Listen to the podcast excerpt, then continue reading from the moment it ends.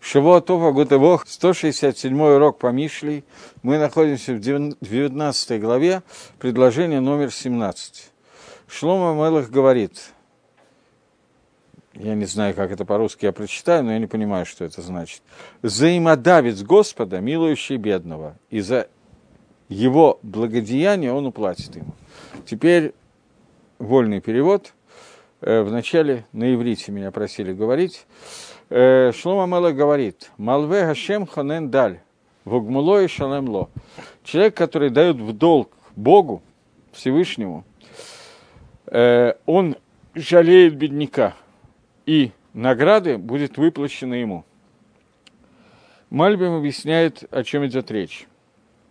Таким образом, то, что тот, кто дает бедняку баханина из-за его плача, это называется матнат хинам матана – подарок, который дается за бесплатно. То есть есть матана, который дает человек кому-то в подарок, потому что ему выгодно это, он получает что-то взамен. Например, Рувен дает Шимону, потому что Шимон дал до этого или после этого даст Рувену. А есть матнат хинам, когда человек дает ближнему, зная, что он ничего не получит от этого человека взамен. И человек, который это делает, дает подарок бедняку, он подобен – тому, который одалживает Всевышнему, что кроме того, что ему выплачивается его долг, ему также платится награда, гмуль, награда за мицу, которую он сделал.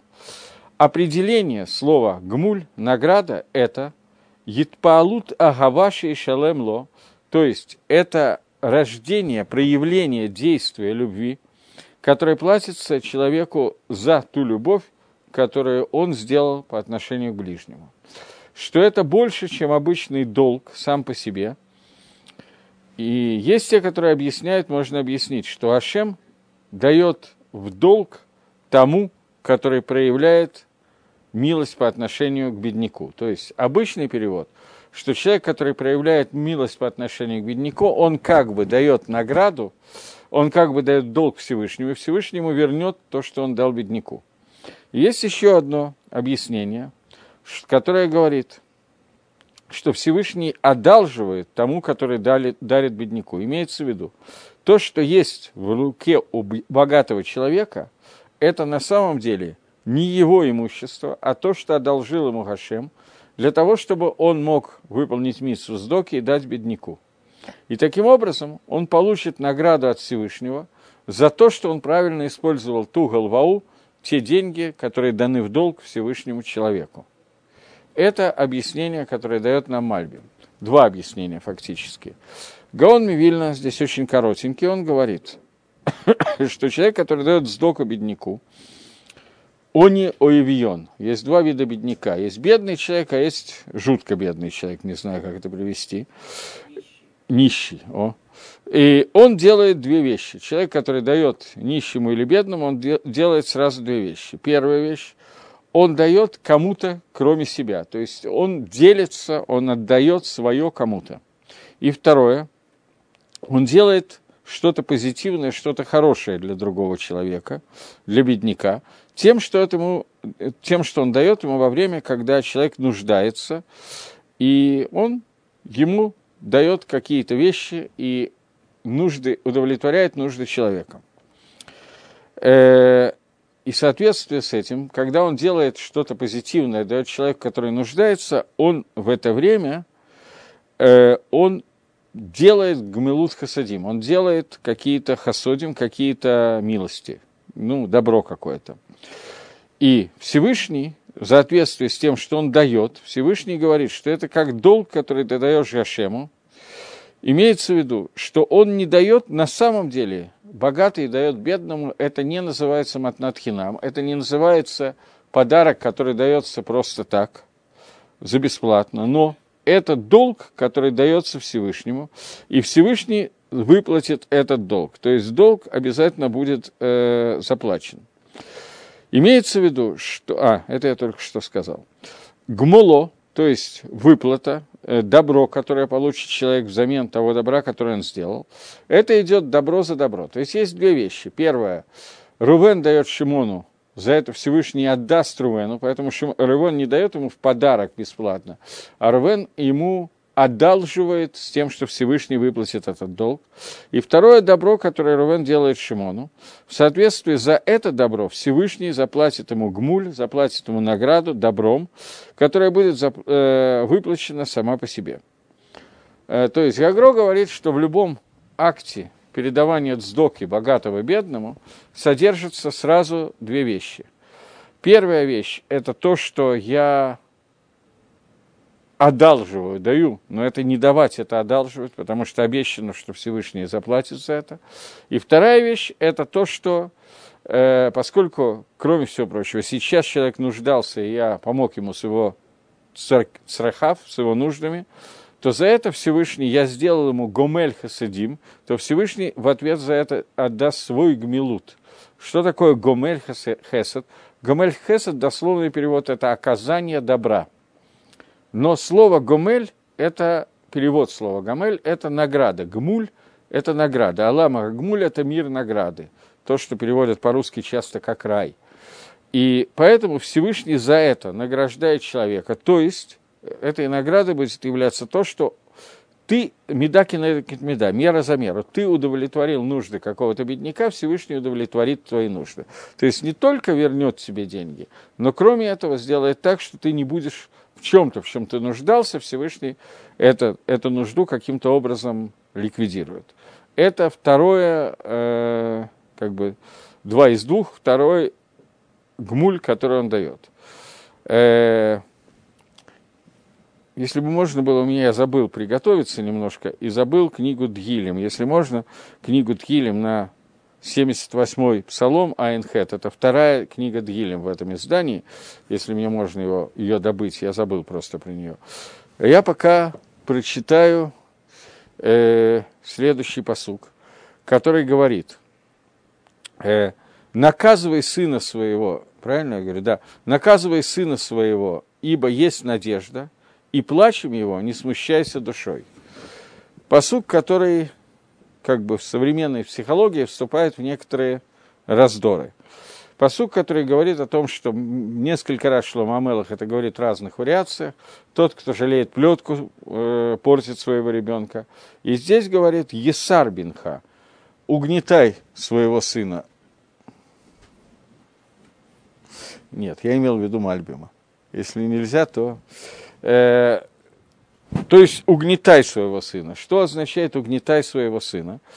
Э, давайте посмотрим, как на иврите звучит этот посук. Есер бинха. Слово есер угнетать происходит от слова э, мусар, то есть мораль. Киеш текла, потому что есть надежда. Э, в аль хамито, но не убей его, альтиса навшеха. На его смерть пусть не потянется твоя душа. Так дословно звучит этот посук. И посмотрим, как... Э, я открою. И посмотрим, как, э, как Мальбим вначале комментирует это. Спасибо, я очень извиняюсь. Нет, это не тот, это надо бейт. То есть юд бейт. Э, и Мальбим говорит, Аль Тахшов, не думай, потому что нету надежды. Уквар Яцабин Хала Тарбутра, и что твой сын вышел уже к плохой культуре. То есть бывают ситуации, и, к сожалению, не бывает достаточно часто, когда у родителей опускаются руки в процессе воспитания детей, и кажется, что все, поезд ушел, рельсы остыли, и нет никакого смысла воспитывать ребенка, спасибо большое, нет никакого смысла воспитывать ребенка, и из-за этого человек перестает учить его мусару и перестает каким-то образом нажимать на него, что-то делать. Говорит Мальбим, что Альтимнал Эсро, не прекращай делать ему, давать ему мусар. Всегда есть теква, всегда есть какая-то надежда. И также не прекращай его мучить мусаром из-за того, что он бохе, из-за того, что он гомева бохе, из-за того, что он рыдает, плачет – и даже на это пусть твоя душа не обращает внимания на эти действия, которые производит ребенок. Гаон немножечко расширяет, но очень не сильно. Фактически это перевод по сука. Гаон не сильно много, но дополняет и говорит. Вы им тире кираба гаматаха, если ты боишься, что слишком сильно плачет ребенок, вы лоту халя акатомиат, и ты не можешь его ударить немного, то есть если ты ударишь серьезно, дашь много мусара, переборщишь, то это вызовет отрицательный эффект. Ребенок будет плакать, рыдать, еще что-то. А те, кто когда-то наказывал детей, знают, что когда наказываешь ребенка, а он по, этому поводу страдает, то родителям тяжелее, чем ребенку, и это понятно, то не надо этого опасаться, но э, ты должен таким образом притупить свой гнев, довести свой гнев до такого притупленного, затупленного состояния, чтобы можно было дать наказание, и не надо его полностью прощать, потому что э, наказание является обязательной частью, потому что э, ты можешь его спасти этим наказанием, и ты должен наказать немного и еще немножко добавить. То есть ты должен его наказывать таким образом, что, чтобы это наказание не было единовременным и очень сильным, но оно должно быть разделено на много раз, для того, чтобы ребенок мог его выдержать, говорит Гаон, но ты должен понимать, что наказание, которое ты даешь, ты даешь не для того, чтобы исправить то, что произошло. Исправить то, что произошло, невозможно практически никогда. Наказание, которое ты даешь, ты даешь для будущего для того, чтобы в дальнейшем он не согрешил еще раз тем же путем, но не за прошедшее время. Поэтому не надо увеличивать это наказание, не надо его давать слишком большим, до такого состояния, что можно убить. Это первый комментарий, который дает Гаон. И вот здесь вот у меня есть некая, некий кусочек из псалмов. Сейчас это не так легко в псалме номер 78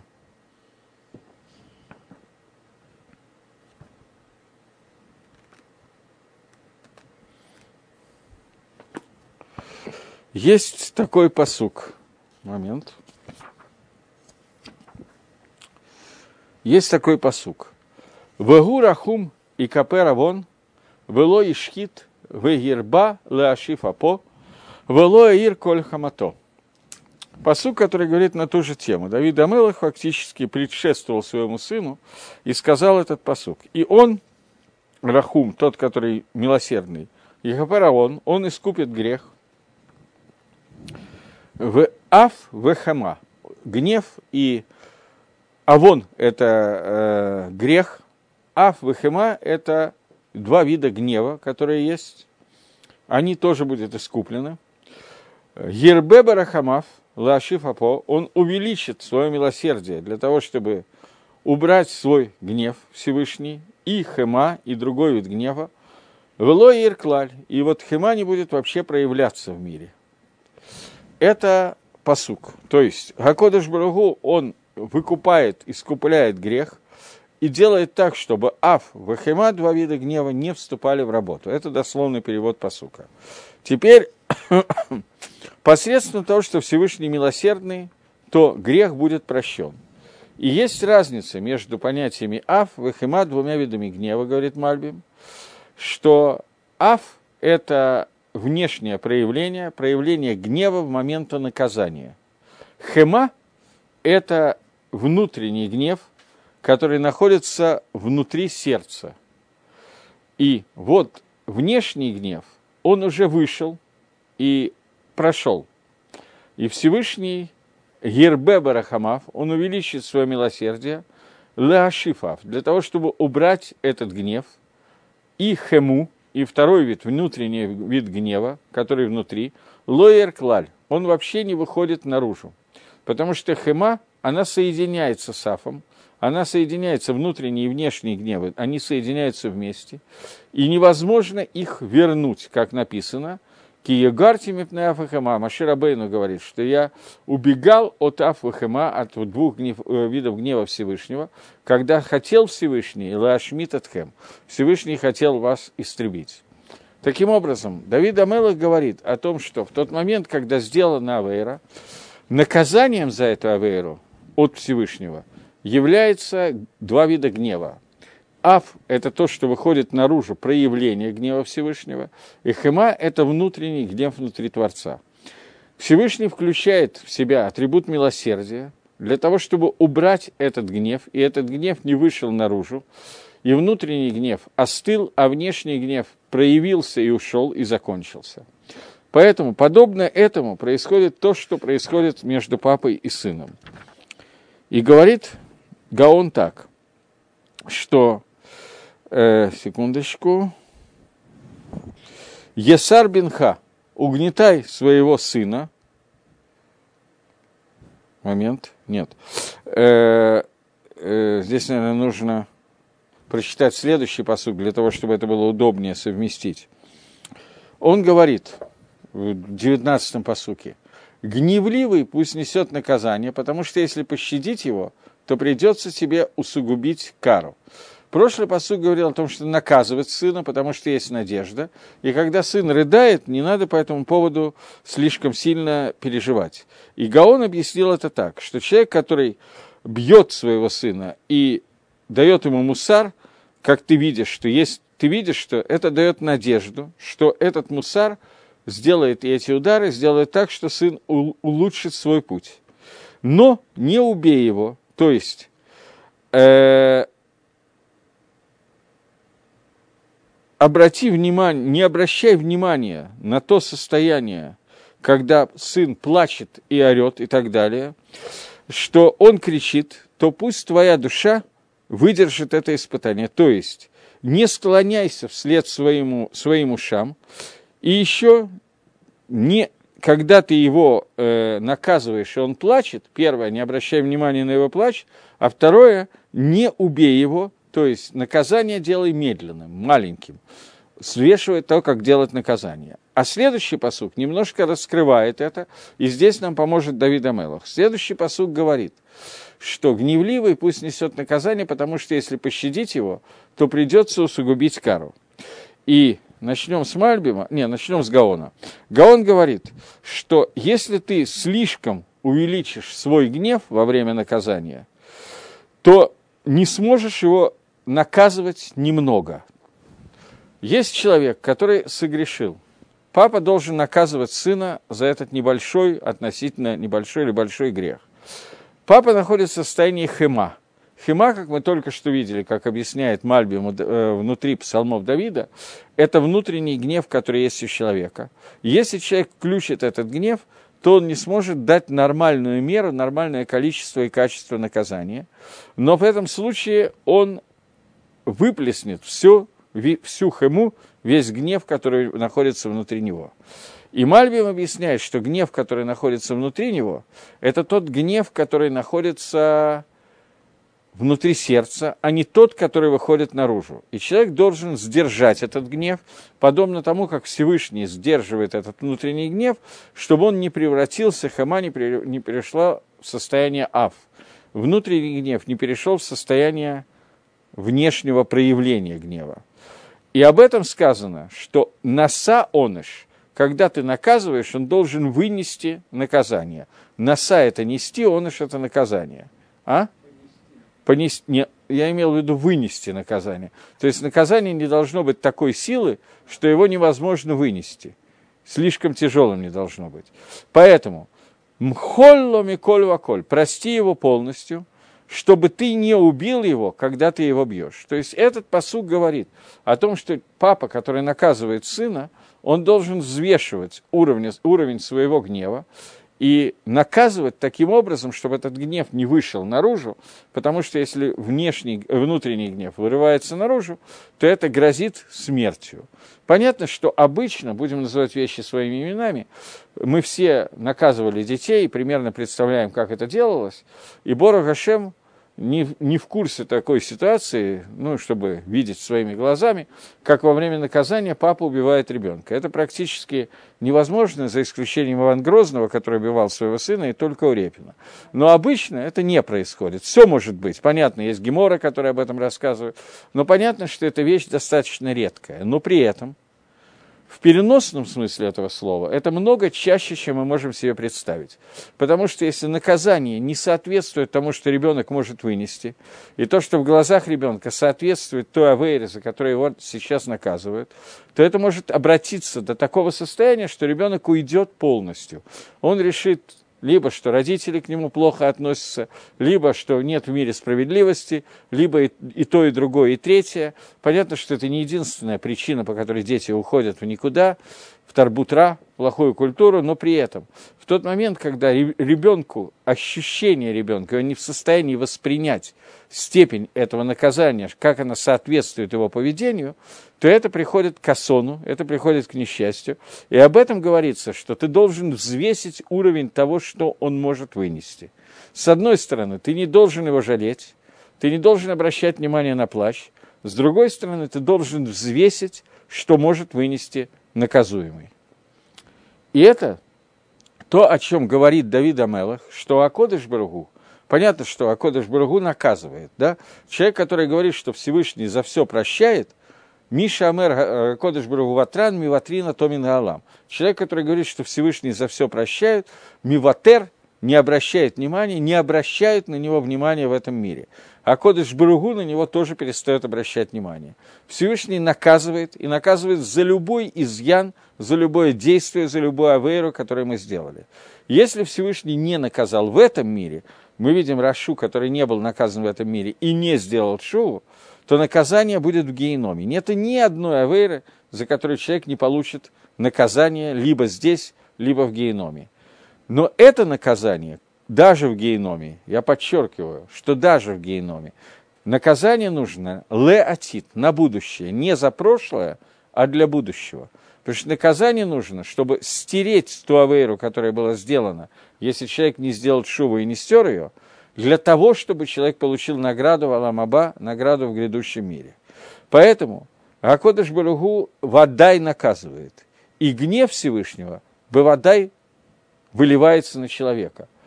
И гнев Акодыш Баругу называется Аф. Но бывает Зейрапин и Орахапин. Бывает гнев, который малотерпеливый, короткий гнев и длинный гнев. Орахапин – это мера милосердия Всевышнего – которая происходит, э, идет таким образом, что Гакодыш Бругу долго ждет, и иногда Михапер, иногда искупляет Вегу Рахум Михапер Авон. И он милосердно искупляет Аверу. Но Рахамим, атрибут милосердия, это тоже атрибут, включающий в себя наказание. Есть очень много людей, которые понимают, что милосердие – это отсутствие оныша, это отсутствие наказания. Так это таки неправда. Милосердие – это дин, это суд, но это суд, который связывает атрибут суда с атрибутом хесуда. И милосердие – это то, что включает в себя суд, включая будущее. И я об этом уже неоднократно говорил. Мера рахамим Всевышнего, вегу рахум, рахамим, милосердие, произойдет от слова рехем. Рехем – это матка. Рехем – это орган человеческого тела, женского тела, в котором сегодня ничего нету, и завтра оттуда происходит ребенок, завтра оттуда что-то рождается. Атрибут милосердия Всевышнего – это суд, который включает в себя завтрашний день, суд, который включает в себя ту цель, для которого этот человек был создан, и дает ему искупление к опору, включая то, что он сделал для достижения этой цели. Но это включает в себя наказание за Авейру – но это наказание не убирает, не забирает человека от той цели, для которой он создал, а делает так, чтобы во имя будущего он мог прийти к этой цели. Это то, что написал Гаон, когда он написал, что... Э, а нет, это Мальбим написал. Мальбим, который написал, что э, наказание, оно лешем атит, оно ради будущего. Оно сделано, делается всегда ради будущего, и человеком, и Всевышним. Поэтому человек должен Лидамот Лашем, он должен быть подобен Творцу в этом вопросе, чтобы в наказание входил атрибут Рахами. Прошлый посуд говорит, не сделай так, что ты прощаешь и не наказываешь. Этого делать нельзя. Ребенок должен получить наказание, иначе в будущем он будет повторять авирот, если он не знает, что за это следует какой-то оныш. Этот посуд говорит, что наказание должно быть взвешено, и взвешено таким образом, чтобы ребенок мог вынести это наказание, и Это подобно тому, как Всевышний проявляет гнев так, как его надо проявить, а не каким-то другим способом. Поэтому он говорит, что не надо мхоль гаколь, не надо все простить, но нужно убрать меру гнева настолько, чтобы наказание было такое, которое соответствует правильному поступку. Ки им тациль в от тасив, потому что если ты спасешь и добавишь, имеется в виду, что если своими ударами этого человека ты не, придё, не приводишь, ты должен учесть, что ты приводишь только к спасению от будущего. Это таки Гаон говорит, что твое наказание должно привести к будущему, а не, то есть сделать, исправить те пути, чтобы в дальнейшем он перестал делать авирот – а Кодыш Барагу, когда наказывает, он может наказать и за прошедшее, и исправить с помощью наказания все, что было сделано, например, наказание в геноме. Оно приводит к будущему миру, но, но исправляет ту авейру, которую человек сделал в этом мире. Исправление наказания, которое делает папа ребенку, оно не может исправить то, что сделано ребенку, поэтому цель этого наказания – это убрать эту авейру из будущего, которое может быть. Поэтому – не надо его наказывать до такого состояния, что он будет убит. То есть это наказание мы уже обсудили. Должно быть строго взвешено. И еще. Тосив в ахарках тосив. Делай это таким образом.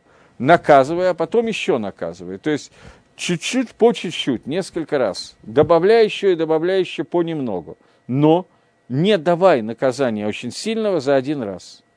В этот рехегу и делай ему дерих, дай ему дорогу, по которому он будет уйти, учить, идти, по тому нативу, по тому э, направлению, которое называется эмет, в кишарона маасе. Это э, эмет и кишарона маасе – это истина и, не знаю, как перевести, кишарон от слова кошер, кошерный путь, по которому он будет идти. Но не делай ему сильного наказания за один раз, но постепенно – в соответствии с той дорогой, по которой ты хочешь его направить. Внутри книги Кагелет, я тоже забыл взять Кагелет, но Кагелет у меня есть на русском языке, хотя бы посмотрим на русском. Э, это только надо найти, Хамеш Магелот. Мишли, сейчас, секунду, ой. Как оно в русском языке написано, чтобы я знал. В книге Кагелет э, Шлома Мелах пишет в четвертой главе, только сейчас я посук найду.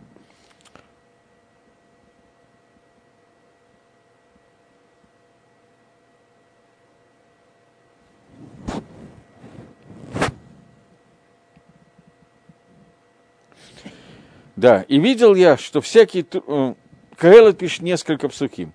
И еще увидел я всякие притеснения, которые совершаются под солнцем, слезы угнетенных, и нет у них утешителя. Ибо в рынке угнетателей сила, а у угнетенных утешителя нет. Прославил я мертвых, что уже скончались, больше, чем живых, что здравствует поныне, а счастливее их обоих тот, кто еще не был и еще не видел того дурного дела, которое происходит под солнцем. И видел я, что всякий труд и всякое умение в работе – только о взаимной зависти. Это суета и погоня за ветром. Кагелет говорит нам о том, что все действия, которые происходят под солнцем, есть некий стимулятор деятельности человека. Этот стимулятор называется зависть. И вот какое это имеет отношение к тому, что мы сейчас учим. Говорит Шлома Амелах, что когда ты наказываешь человека, ты должен направить ее по той дороге, которая является кишароном массы, которая является правильным кишароном, правильным умением запустить человеку свои пути для того, чтобы он работал по правильному пути. Это говорит Шлома Амелах в Мишле. Пути, по которым он идет, говорит Шлома Амелах, стандартные пути, которые, по которым идет человек при жизни, это пути зависти. Потому что Рувен хочет что-нибудь хорошее сделать, потому что завидует Шимону. Поэтому он пытается переплюнуть Шимона и сделать что-то еще лучше, чем Шимон. Поэтому, когда папа воспитывает сына, он должен учесть эту вещь и учесть, каким образом направлять человека по правильному пути. Есть одно из направлений, которое называется направление Шилолишма, не во имя Всевышнего. Посмотри, какой хороший мальчик Рабинович – ты будешь делать так же, ты будешь такой же хороший, тебя будут все любить, ты, будешь, ты получишь награду, если мы говорим про маленького ребенка. Ребенок постарше, конфетка будет какая-то другая, вот посмотри, какой хороший Талмитхохом такой-то, секой-то, он превратился в Рош Ешива, если ты будешь преподавать Тору, учить Тору, то тоже станешь Рош Ешивой, ты тоже безумно способный и так далее. И это путь, который называется Лолишма, и это путь, про который сказано, что этим путем можно идти, потому что метох Лолишма ты придешь к Лишма. Из-за того, что ты шел Лолишма, фактически это часто связано с завистью, о чем тот же Шлома Амелах говорит в другой своей книге, поэтому это путь, который возможен. Но есть другой путь. Когда папа бьет ребенка и направляет его по нужному пути постепенно, и эта постепенность – это первые шаги лолишма, не во имя Всевышнего, из зависти перед другим, который хорошо учится, хороший мальчик или еще что-то, и постепенное направление его лишма. Поэтому, когда ты наказываешь и направляешь, говорит Шломамелах, ты должен это выбрать в соответствии с тем, что может вынести человек. Потому что я беру специально такие крайние примеры. Я не очень большой любитель лекций по воспитанию детей и так далее, поэтому, но тут Шлома Амелах вел нас в эту судью, поэтому придется несколько слов сказать. Есть люди, которым, если ребенок разного возраста, этот ребенок может быть от, э, помните, у Чуковского была книга от двух до пяти, в данном случае этот ребенок может быть от 5 до 50. Ребенок, которому начинаешь говорить о том, что делай что-то во имя Всевышнего, во имя лишма и лишма и так далее, этот человек находится так далеко от лишма, так далеко от этого уровня, что подобный совет для него как полететь на Луну, примерно одинаково. Вроде как возможно, но очень теоретически. Кто-то это делал. Есть человек, к которому надо обращаться поэтому с самого начала, с, как говорит Гагро, миат-миат, немного.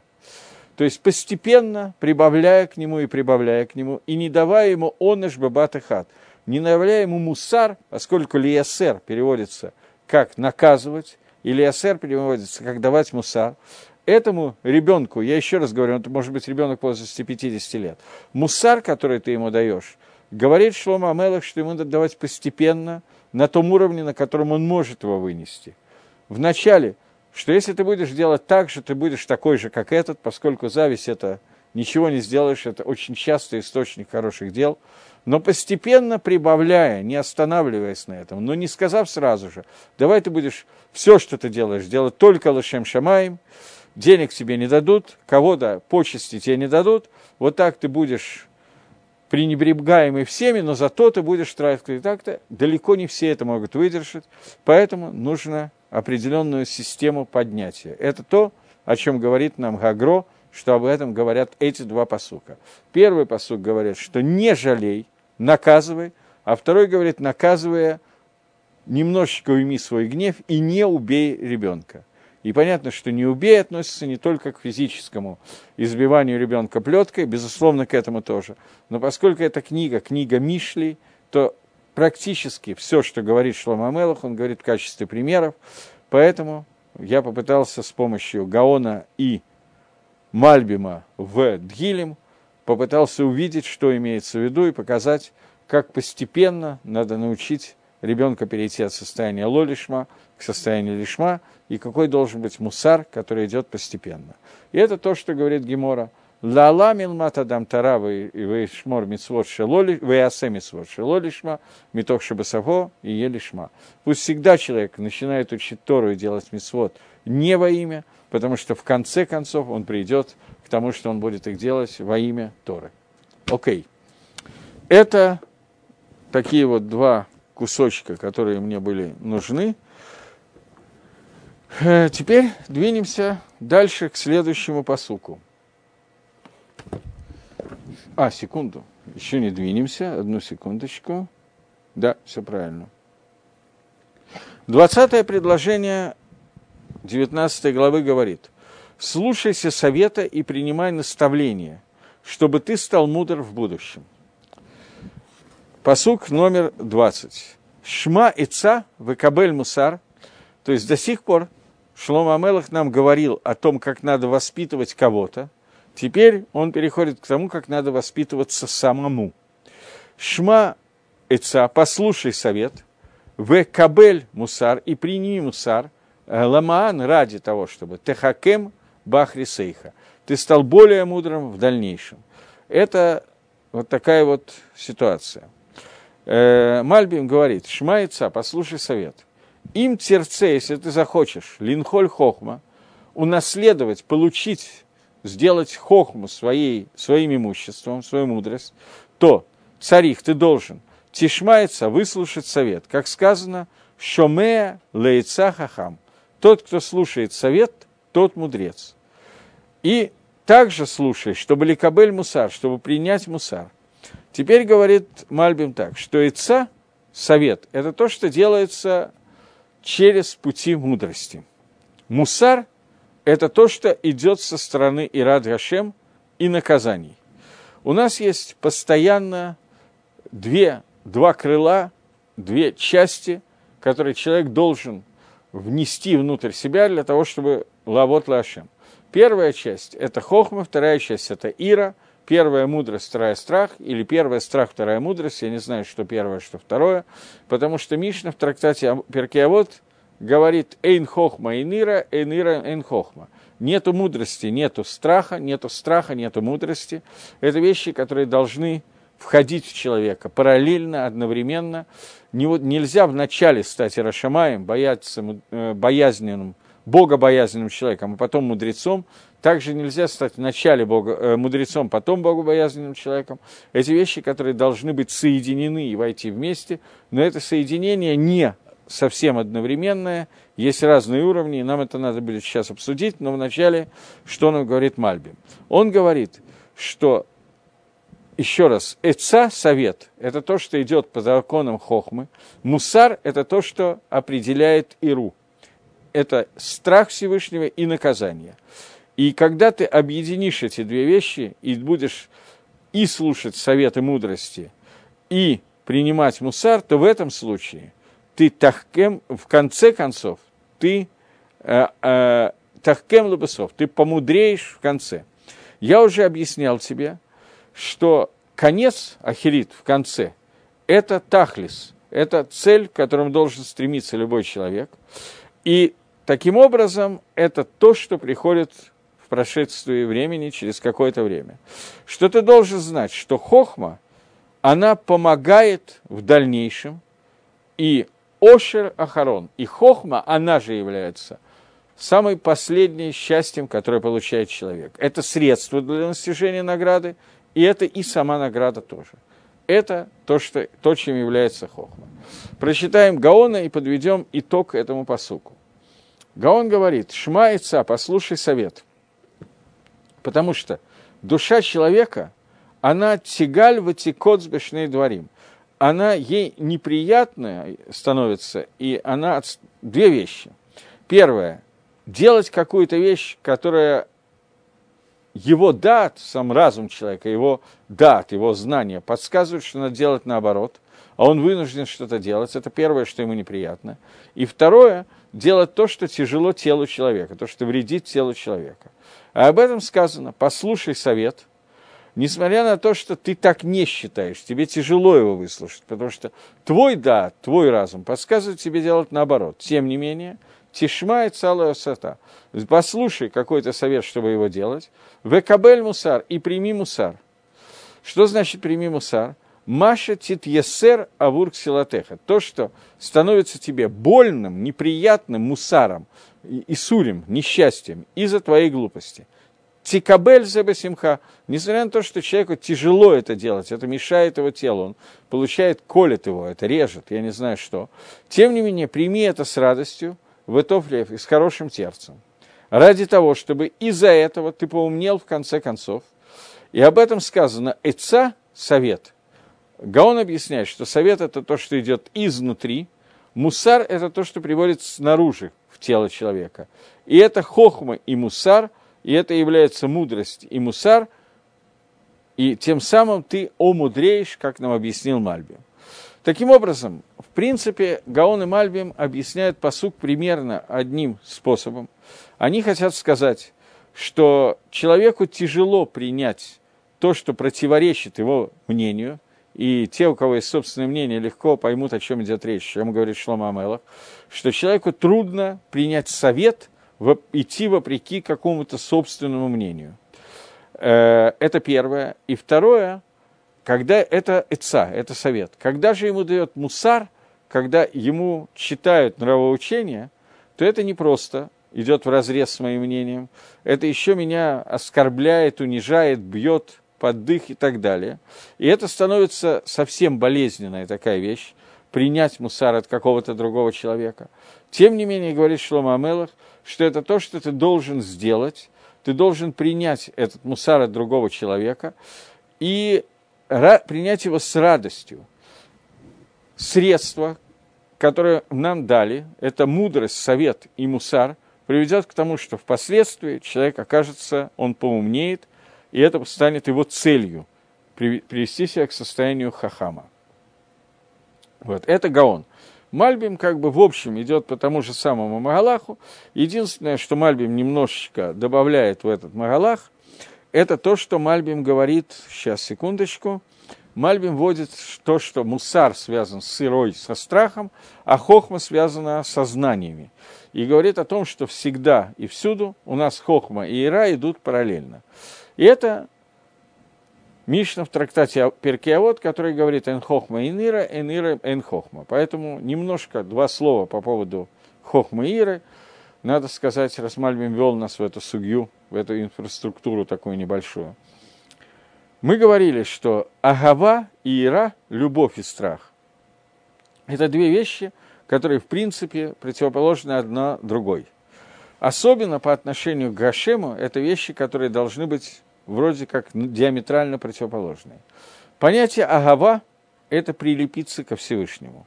Хохма, мудрость, знание Торы – это проявление агавы, проявление любви, с помощью которой человек соединяется с Творцом. Когда он постигает его мудрость, он приближается к нему на какие-то невероятные расстояния. Ира – страх – заставляет держаться подальше, ровно наоборот.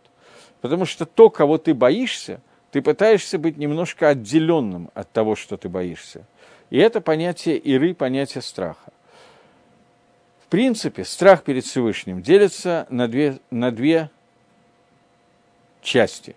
Есть страх нижний и страх верхний, так он и называется. Ира тато и ира эло. Нижний страх – это страх наказания за то, что я сделаю что-то противоречащее воле Творца.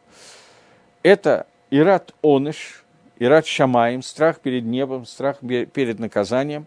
Это очень высокий уровень страха, когда человек сейчас может получить какое-то благо, нарушив заповедь Торы, но он понимает и боится, что за это ему придется заплатить.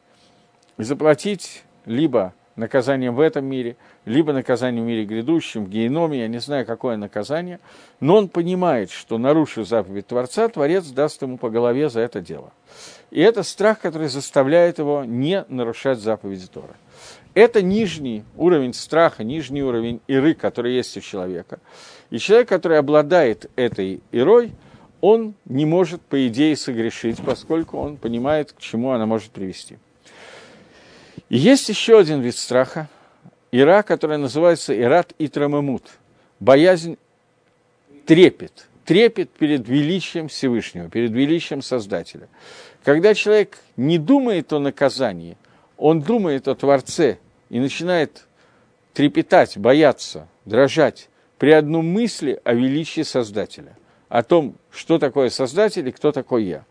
Вот этот вид страха, это более высокий страх, он находится несколько выше понятия хохмы, мудрости, и этот страх возможен только когда у человека есть мудрость. Поэтому есть некая технология достижения Ират Шамаем и Хохмы.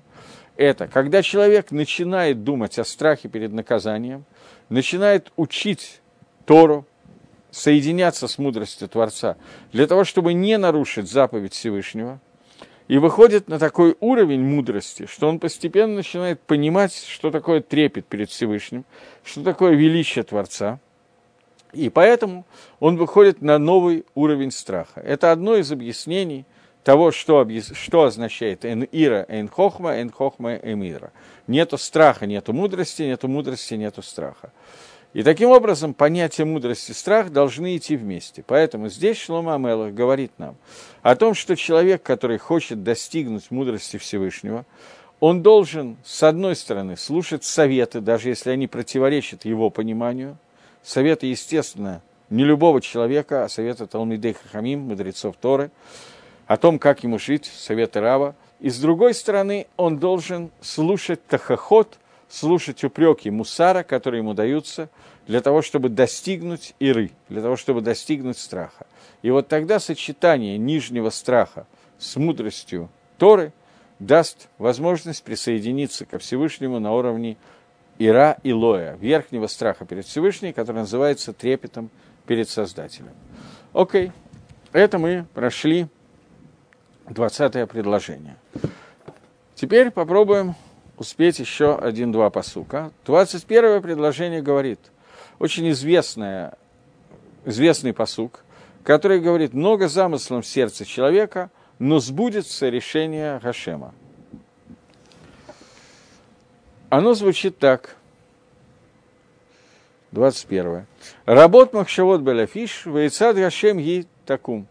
Много махшавот, мыслей, белев иш в сердце у мужчины, у человека, вейцад Гашем, но совет Всевышнего, это то, что такум, это то, что будет исполнено. Пшада Пашут, конечно, очень простой, что человек об, обо многом может мечтать, многого хотеть, но при этом будет то, что захочет Творец, а не то, о чем я мечтаю.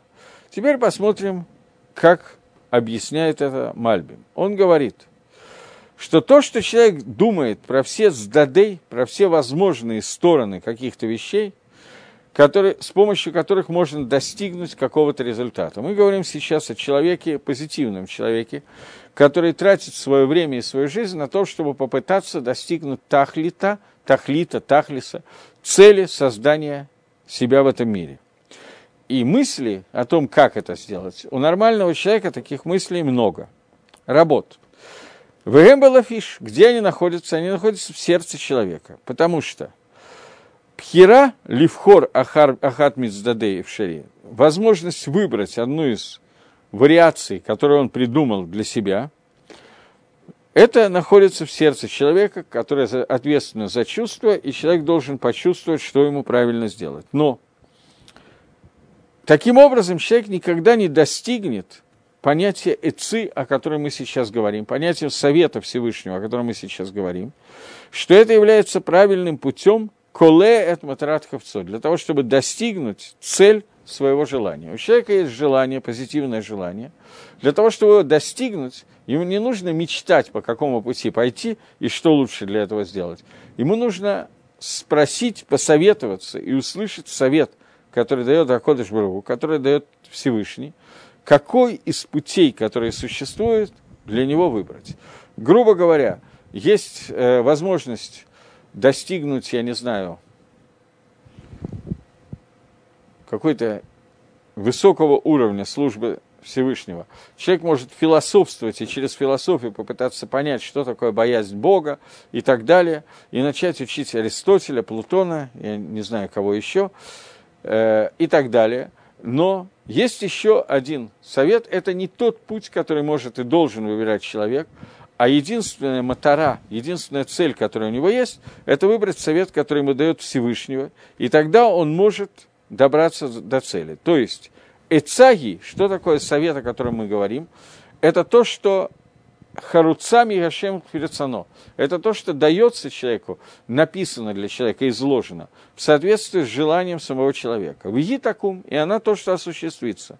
Потому что, несмотря на то, что есть пхера и свобода в руках у человека, Гмар Масе, окончательное действие, это находится под гашгахой, под влиянием Творца. У Байнинима Калалим, Калалим Шалейхам Тафея Цадгашем. И в общих вещах, даже в общих вещах, существует какая-то реакция, какое-то действие, которое исходит от Создателя. И вот это гашгаха, это частное влияние, такум, оно придет в Этиватель Пхера и уничтожит пхеру, которая была у человека, как я уже объяснял в другом месте. Здесь Мальбим входит, на, вводит нас в сугью, которая называется Пхера Хавшит, свобода выбора. И говорит о том, что, несмотря на то, что у человека есть свобода выбора, в нужные моменты времени Всевышний аннулирует эту свободу выбора и направит по правильному пути. И это то, что сказано, что много мыслей у человека, но исполнится то, что хочет Гашем.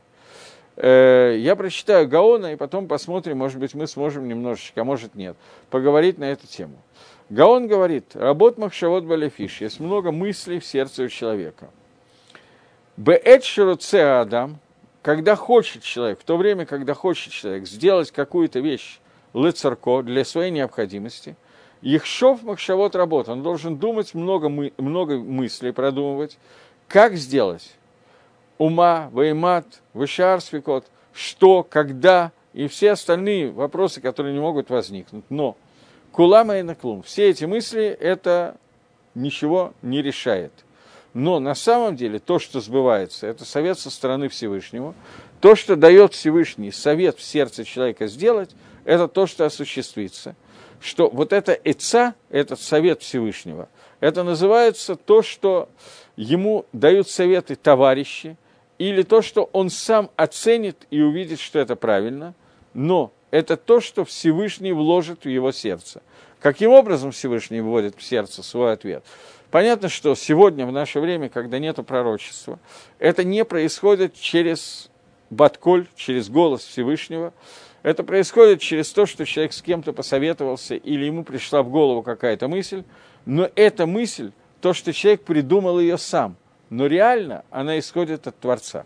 Поэтому Гагро идет по такому пути. Он не объясняет так, как объясняет Мальбим.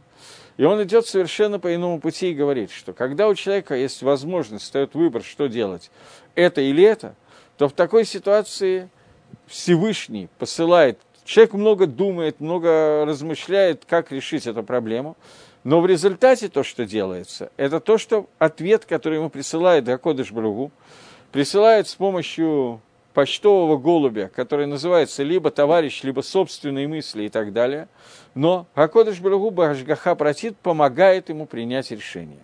Это Магалах, который дает Гаон Мивильна, который говорит о том, что много мыслей есть у человека, но в результате без свободы выбора он не в состоянии, э, без э, Сиута Дешмая, без помощи Всевышнего, ему иногда очень часто решить какой-то вопрос тяжело, поэтому Всевышний подсказывает ответ на этот вопрос через какого-то своего шалеха, через какой-то способ подсказок.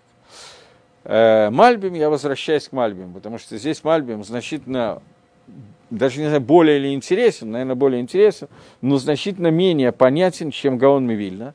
Мальбим, который вводит нас в судью свободы выбора и решения Всевышнего. Он говорит о том, что человеку дается свобода выбора, но несмотря на свободу выбора и попытки найти самые лучшие решения, реально какой-то момент времени в это вмешается Всевышний, и он даст то решение, которое соответствует правильному пути.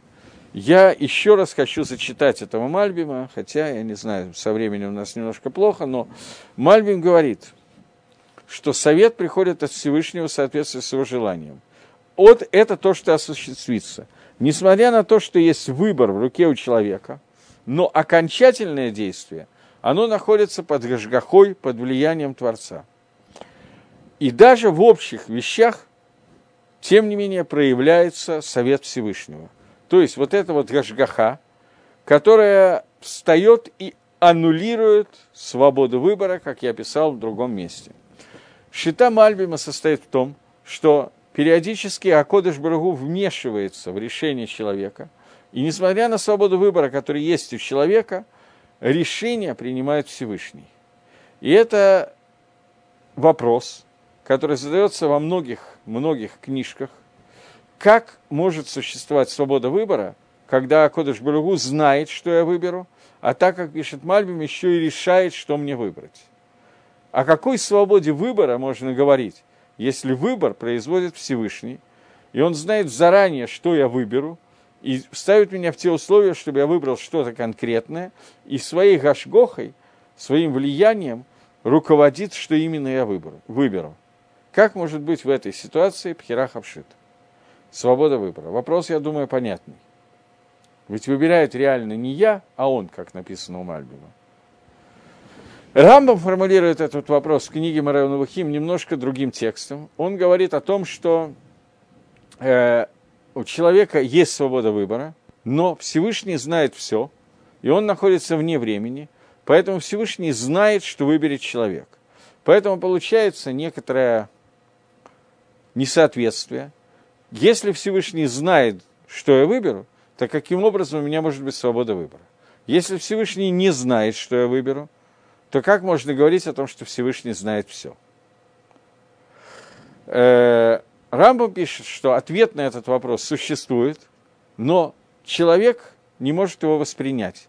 Этот ответ существует на уровне Творца, а не на уровне человека. Если перевести это немножко на другой язык, то у человека есть свобода выбора в нашей системе координат, в которой мы находимся. В системе координат Всевышнего этой свободы выбора нету, поскольку все действия, они определены Всевышним, и он вмешивается и делает, и поэтому у меня никакой свободы выбора нету с точки зрения знаний Творца. Но с моей точки зрения они есть. Это то, что отвечает Рамбам и говорит, что понять это невозможно. Как сол и фасол. Лагавтель. Так вот, это одна из вещей, которая недоступна человеческому восприятию. И есть много ответов на эти вопросы, которые дают другие люди. Некоторые пытаются дать ответ на вопрос, некоторые говорят, что его нельзя дать, некоторые приводят просто как примеры для того, чтобы ответить на этот вопрос. Реально после всего надо понимать, что с нашей точки зрения свобода выбора есть стопроцентной, с точки зрения Всевышнего его нету. Поскольку Всевышний знает, что я выберу, и помогает мне выбирать. Но от меня все знания Всевышнего скрыты настолько, что для меня это свобода выбора. Я приведу пример, который неверный, априори неверный пример, потому что верного быть не может – но какой-то пример, который немножко иллюстрирует какой-то уровень свободы выбора, но при этом, безусловно, не полный, потому что полностью его продемонстрировать невозможно. Есть лабиринт, в котором находится мышка, которая бежит по лабиринту. Она доходит до какой-то развилки, где можно пойти направо и налево. Человек, который смотрит сверху на этот лабиринт, он видит, что если мышка пойдет направо, то ей придется вернуться, потому что направо тупик – но мышка этого тупика не видит, поскольку она находится внутри лабиринта и не может смотреть сверху. И она не видит, что если ей пройти направо, то ей придется на первом повороте уткнуться в стенку и идти обратно. Поэтому для, для нее сейчас есть полная свобода выбора, куда пойти направо и налево, несмотря на то, что я знаю, что в конечном результате она все равно вернется и пойдет налево. Но мышь этого не знает, поскольку мое знание ей не передано – и, соответственно, для нее сейчас есть полная свобода выбора. Подобно этому, кибы и холи, это пример очень грубый и неправильный, но чтобы как-то продемонстрировать. А Кодыш Барагу скрыл от нас свои знания и скрыл от нас то, до какой точки в конечном варианте должен дойти каждый человек. И этому человеку неизвестно, куда ему сейчас надо пойти, и он начинает идти иногда совсем не туда, и потом возвращается – но в тот момент, когда перед ним встает выбор, этот выбор стопроцентно зависит только от него, потому что Акодыш Баруху полностью скрыл свое знание того, что, что находится на пути этого человека. Это пример, который, безусловно, неточный пример, и в частности, он совсем не входит в того мальбима, который мы сейчас учим. Но просто, чтобы какое-то понимание было, я привожу этот пример. Мальбим учит, безусловно, иначе. Потому что Мальбим пишет, что человек строит замыслы, что ему нужно сделать, а Всевышний вмешивается в его замыслы и направляет ему по тому пути, по тому пути, который нужен Творцу, который правилен с точки зрения Творца. Здесь мы видим, что человек лишен, бывают ситуации, когда его лишают свободы выбора. То есть у человека есть свобода выбора в большей части своих поступков, считает Мальбим, но бывает ситуация, когда человек лишается свободы выбора, поскольку Всевышний хочет его привести к той цели, для которой создан весь этот мир. И это отдельная такая вот судья, такое мнение есть, но это не то, что стопроцентно понятное единственное мнение, но есть мнение, что у человека периодически, у разных людей в разные ситуации, отнимается свобода выбора, и Всевышний начинает ими руководить на совершенно ином уровне. Э, может быть, я, я вижу, что я просто должен кончить, сейчас нас отключат. Я думаю, что в следующий раз я еще скажу несколько слов на эту тему. Но, в принципе, мы закончили, или практически закончили 21-й посуг. И всего доброго, до новых встреч в эфире.